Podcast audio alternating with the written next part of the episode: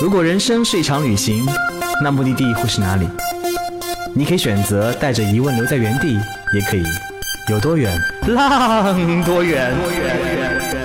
旅行不止吃住行，更不只是买买买。我们不说攻略，不灌鸡汤，时常走肾，偶尔走心。这里有最真实的旅行故事，最奇葩的囧途奇遇，最没有节操的激情四射。没有说走就走的勇气，没关系，带上耳朵，也可以有多远浪多远。本节目由全宇宙最奇葩的旅行公司稻草人旅行联合喜马拉雅电台联合推出。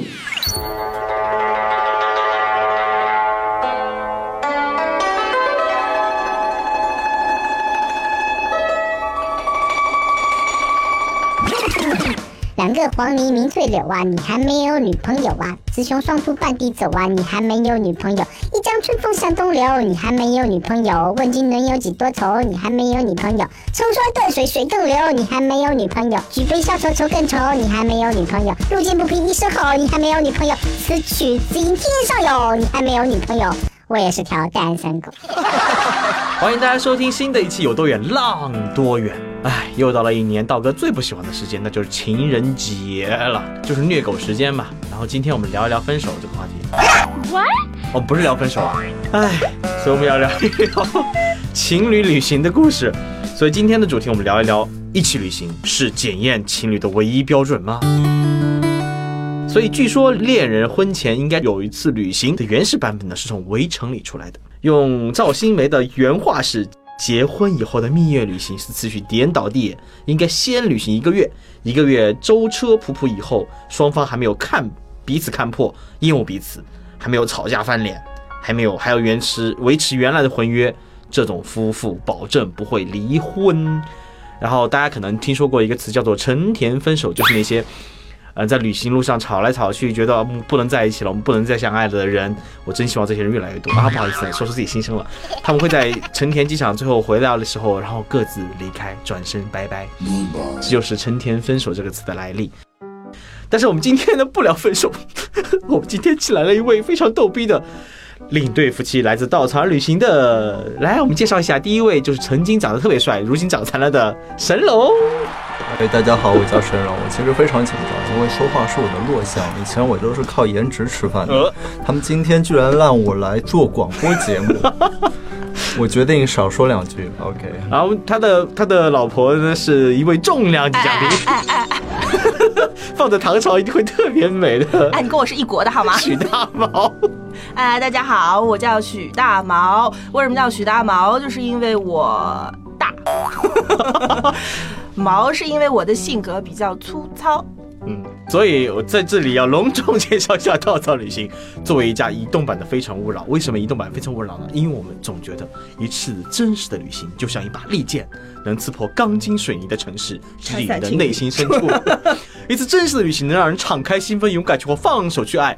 加上稻草旅行都只有逗逼的年轻人来参加，于是单身比较多。于是这个过程当中，大家开始产生火花。我已经认识了无数对结婚了，我已经送了无数红包出去了。好吧，这个伤感的故事不要再讲了。所以神龙同学，你是怎样子看上我们的许大毛同学的呢？美呀，没问题。呃，这个问题其实很难来回答了，对吧？就是那种怦然心动的感觉，就突然的就迸发出来了。就回答会不会太官方一点？有一点。所以谁逼着你的？私下聊，真的只是因为我比较美。好吧，我已经聊不下去了吧？耶！所以那次活动是一个遇见西湖的一个城市活动，对吧？对对。所以你那次做了什么事情抓住了徐大毛的眼球？那个活动的名称叫“遇见西湖，遇见你”啊。有没有抓住他的眼球我不知道，但是他确实抓住了我的眼球了。嗯。逻辑好像是错的吧？没关系，这不重要。所以，所以他抓住你眼球，你又如何开始进攻的呢？啊，那是回来之后的事情了。就是在那边的时候，我只是注意到有这么个姑娘啊，但是没有，呃，说白了，其实也没有想很快的，就是对她有什么行动，因为感觉她好像跟我也没有太多的互动。确认吗？你们两位是四号一个活动认识的？五月份就在一起了？呵呵。两月十四号认识的，五月份才在一起。哦哦，对，你觉得现在在这个素食文化阶段的话，这个时间还是很久的了。哎，请问你当时注意我是什么？啊，是因为体型太庞大，可以容易被那时候挡住眼球吗？那时候还好，那时有候不是唐点有点朝。啊，好，我们回到唐朝啊，不不，回到那个二零零九年。所以你们在一起了以后，经常一起旅行吗？嗯、基本上每年会有一到两次的一起旅行的机会，是指长途的嘛，嗯，就是要大概是一个星期到十几天、二十几天的这样子。哦所以在旅行过程当中，你们两个到底怎么分工的呢？基本上是他做攻略，我跟着他就行。哎，这样子的，然后他做翻译，呃我我跟着他我我跟着他就行。所以你们两个中间谁到底做决定的？比较多一点嗯应该是他的决定多一点嘛。好，主要因为他工作比较忙，所以这些活呢都是我来干。另外一个原因，我外语比较差，所以这些活也是他来干。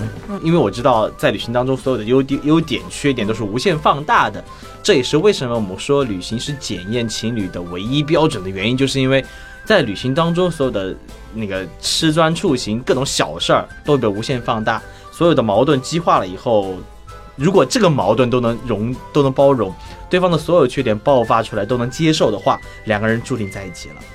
所以过程当中，你们有没有爆发过比较激烈的争吵吗？其实我觉得这跟我们平时生活是一样的，我们平时生活中就会因为一些小的矛盾就爆爆发出来。我觉得已经是爆发的很厉害了，就旅行不可能再超越这这一层面了，真的吗？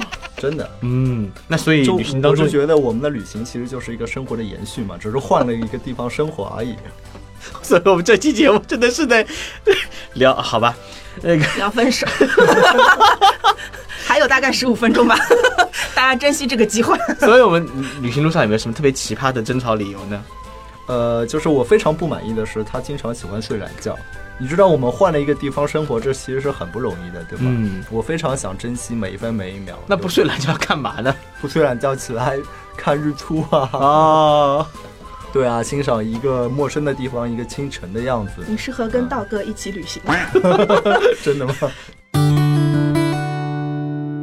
所以我们聊一聊一个很八卦的故事啊。听说你们求婚是在路上发生的，在西藏的珠峰脚下。哇哦，我们来要不要聊一聊这个故事？听说是被猪队友出卖了。呃，这个这这个得让新娘来。新娘 我又变成新娘了。哦来，前面还在分手呢。哎，老婆君啊，不不是老婆君，那个呃，徐大毛君，聊一聊你们被求婚的故事。呃 呃，我觉得是这样子的。首先，第一个，我觉得怎么突然变温柔了？好受不 好好不习惯哦。我是一个非常敏感的人。你你不是因为粗糙粗糙才叫徐大毛的吗？我粗糙，可是我的内心是敏感的呀。他的行为粗糙了，嗯内心细腻。而且我对他的语言和对他的行为也比较了解，所以呢，他在他我其实是在出发前的一个月的时间，我就猜到了他要跟我求婚。哦，嗯，那个时候发生了什么事情呢？那个时候，呃，直接有一两个我的同事，直接在吃饭吃到一半，我们还在吃的很开心的，就是鸡腿啊什么这种这种美食的时候，他们突然之间强行插入，直接拿一张纸巾从在我的无名指上面量指围，还非常一搭一唱的说：“哎，你的指纹是多少啊？我的是多少？哎，那试试看你的吧。”这是一，所以我还是粗糙的，对吧？嗯，二的时候呢，就是就是等他们一量好指围之后的话，我回到了我的座位前要开始工作的时候，我的 QQ 就开始跳出来另外一个朋友，然后突然之间也是强行插入，跟我非常生硬的聊一个指围的话题，哎，所以呃，沈龙同学，你没有跟你对朋友绝交吗？所以他拜托了至少三个人哦 来量我指围。对，其实我知道的，有什么样的人，身边朋友就是什么样的人。所以神神龙同学的智商看来，嗯，因为我担心把赌注压在同一个人身上不太好，因为找两个人同时三个朋友同时进行。所以你只量了我的指围吗？哎，这个话题好像还有还有十分钟，很多含义在里面。我们还有十分钟。嗯，哎，所以那次求婚的过程到底怎么样子？珠峰脚下应该很浪漫哦。呃，是特别特别冷，特别特别冷。我本人幻想中的应该是，比如说嘛，就是我们我还有几个朋友嘛啊我来帮你相约幻想这一段啊啊。啊，我我大概发挥一下好，在一个飘着雪的白天或者傍晚的时候，当金光洒在珠穆朗玛峰最顶端，开始日照金山的时候，神龙从兜里拿出一枚戒指，深情的望着徐大茂说：“在珠峰圣洁的山峰下，你愿意做我的妻子，见证我们这段永远的爱情吗？”是这样的吗？呃，我觉得你这句话如果放在那边说的话，应该要在不停的颤抖。太冷了。对，非常非常冷。我们本来是因为很多朋友一起去的嘛，我们本来幻想是要在那边就是几个男生一起在哎，等一下，又一个方式。哇，天气这么冷，要不要把你手给我，我来帮你温暖温暖，然后把戴上戒指，可以这样的吗？那明显就是你没有求过求过婚了。你是要虐我的节奏啊！这是不不做这期节目了，拜拜。就是那一刻你根本就没有太多的那个，就是嗯，太多的这样的一个反应时时间的，因为这其实你真的遇到这一刻，你之前排练了再多遍，就是内心演示了再多遍，那一刻都会一下子就傻住了。我们本来是幻想是因为太冷了吗？我们是本来是幻想一群男生，就是大家在珠峰底下就把衣服脱光，拍很很嗨的照片，嗯然后大家气氛就是大家很嗨很逗逼，然后突然突然之间，我从裤兜里摸出一枚戒指，等一下，你裤子脱掉，衣服脱掉，哪来裤兜？我没说我脱裤子，我脱衣服。哦，不好意思啊，大哥理解错了。大哥在想什么呢？大哥的坏品味。然后突然拿出一枚戒指，呃，跟跟他跪下说：“徐大毛嫁给我吧。”哇但事实上，嗯，根本不可能，实在是太他妈人了。这里要逼是吧？不用逼的，没关系，我们的节目非常的 好大尺度。嗯，其实。他们还是脱了的，但是在求完婚之后脱的。婚之后后面的事情，所以你还欠我一个托是吗？他不是脱了吗？后来这是后面事情就是他没有看见嘛，啊。他没有看见，就是，然后我那时候就实在太冷了，然后就而且是海拔五五千二百米了嘛，其实就喘不过气来，然后就慢慢的，他一下车就冲在前面，我也不知道他为什么能走这么快，他明明是刚到西藏的第一天是高反非常严重的，但到那个时候他走得很快，然后那时候我就觉得我都跟不上他了，嗯，我就尽可能的紧紧跟在他后面，紧紧跟在他后面，好不容易赶上他了，然后颤颤颤的把手套脱了，从口袋里摸出一枚戒指，然后他看见这枚戒指，转身就走。来来，我听一下女主人公讲这个故事，为什么要转身就走呢？哎，我跟他果然没有默契，我还刻意过，对，刻意不想讲这一段，因为，哎，因为一个月前就知道了他要做这件事情嘛，所以就不断的在想，要不要答应。真的还有五分钟了，我们转身就走，那是一种本能。坐一会儿，在这间录音棚里，出去就不知道是。我看，哎，我也可以剖析一下，就是作为女方的心态，嗯，就是没有结过婚的人，你就是不知道为什么要结婚的，嗯，但是没有结过婚的人，你也一定是不知道你为什么不结婚的，所以当时为什么徐大妈答应了呢？因为太冷了。所以意思就是把脑子冻住了。嗯真的太冷了，因为他是强行把戒指套在我手上的，而且他当时用三个人来量我尺围，他们还是量错了，所以那个戒指其实是卡在了我的因为他在他在前面转身就走，然后这时候我管不上什么高反什么的，我然后我就开始小跑，然后就把他抓住他，然后就是硬拉住他的手，就是风也很大，我就很艰难的把那句话说出来了，我也不知道他有没有听清楚，完全没有我不管了，我就把戒指往他手里一套了，就然后就卡，在了我手上，然后取不下来然后他就找了他另外一个男伴过来帮我一起一起拔戒指，然后这个戒指还掉了，然后我们找了半天，这是我们的求婚故事。道哥，你心里平衡一点了吗？啊，我心里好开心啊！今晚上吃个火腿慰劳一下，怎么了？吃个鸡腿慰劳一下自己。对，其实想鼓励一下大家，就连我们这样都能结婚过这么多年，大家也可以哦耶。呃，所以好，我们跳过这一段，我们聊一聊后面一段啊。你们呃，应该一起后面去了很多地方旅行。嗯，我知道一起去了印度和老挝，嗯，然后有没有特别记忆深刻的地方？比如老挝，比如如何把道哥的 GoPro 给弄掉了这件事情。这事我们本来都忘了。其实我是公报私仇。嗯其实那个事嘛，对吧？啊、就是旅行时候肯定要掉很多东西，嗯，最关键点不要把彼此弄丢就 OK 了。钱钱财这种都是身外之物，随时在秀恩爱，你知道秀恩爱死得快吗？？尤其是别人的 GoPro，那更是身外之物了。怒火心中燃烧。我们但是，对我我我们可以很认真的聊一下那段 b e h a t i 吗？呃，好呀，嗯那那那你来说吧。呃，其实我们当时就是在老挝里，呃，老挝这段旅行当中的话，我觉得，呃，老挝这个地方最给我们感觉比较棒的是。它有很多种可能性存在，嗯。它其实是一个非常落后的国家，但是，呃，它的它的它的落后反而其实呃吸引了非常多的西方的游客，嗯。然后这些强行插入一段广告。老挝是一个最温暖的佛教小国，在这里你能感觉到人与人之间那种无际的疼爱、热爱跟热情，在这里你能感受到一切东南亚国家最温暖的地方。欢迎大家参加稻草旅行的老挝路线。好，广告结束，继续。我们俩只有五分钟时间，你还好意思插播广告？还有四分钟快。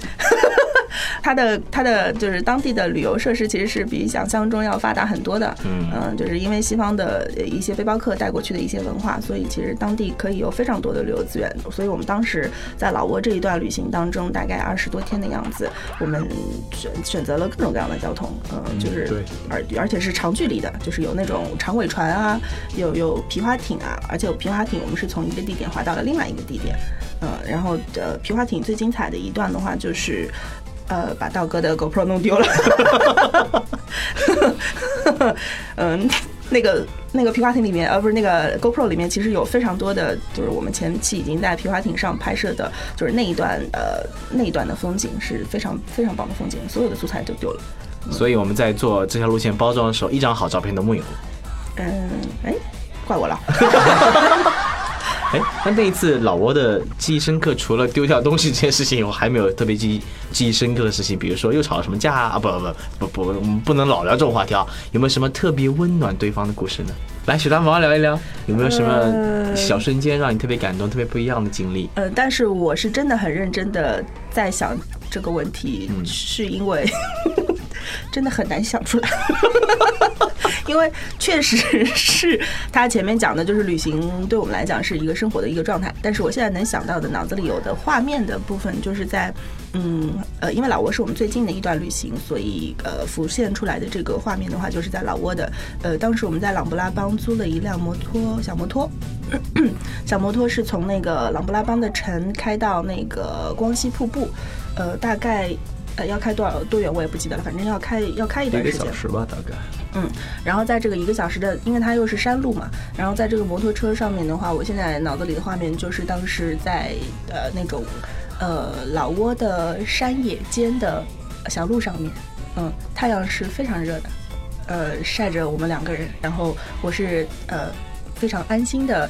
呃，坐在他的 开开摩托车的后面，嗯，然后呃，我们还聊了非常多的呃关于呃就是保护大象啊，呃，六道轮回啊，聊的好深刻的话题哦。呃，因为为什么这个话题没有办法在这里跟大家分享，是因为只有在那样的状态下面的话，才能聊得出来的。嗯这在我们平时琐碎的生活当中，或者经常要吵架的生活当中是呃不可能出现的。